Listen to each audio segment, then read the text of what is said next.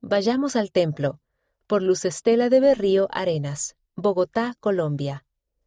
Cuando oré para saber cómo podía ayudar a mi suegra, pensé en el templo.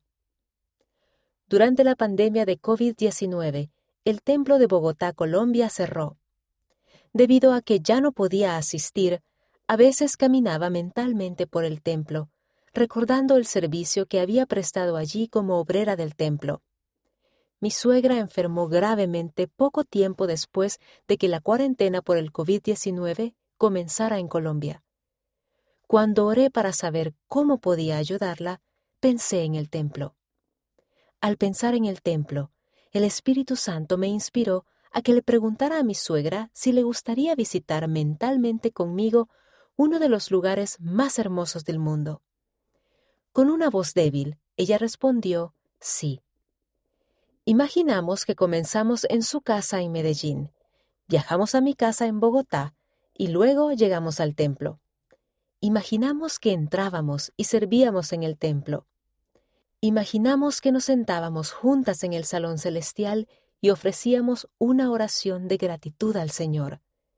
Luego rogamos al Padre Celestial que, según su voluntad, mi suegra recuperara su salud y con el tiempo pudiese regresar físicamente al templo.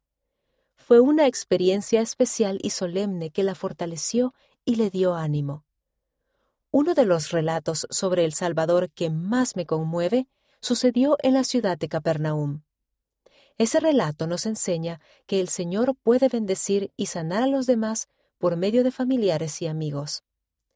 Cuando los del pueblo de Capernaum supieron que Jesús estaba en una casa, llevaron ante él a un hombre paralítico. Y como no podían acercarse a él a causa del gentío, destaparon el techo de donde él estaba, y haciendo una abertura, bajaron el lecho en que yacía el paralítico. Cuando Jesús vio la fe de ellos, dijo al hombre, Levántate y toma tu lecho y vete a tu casa.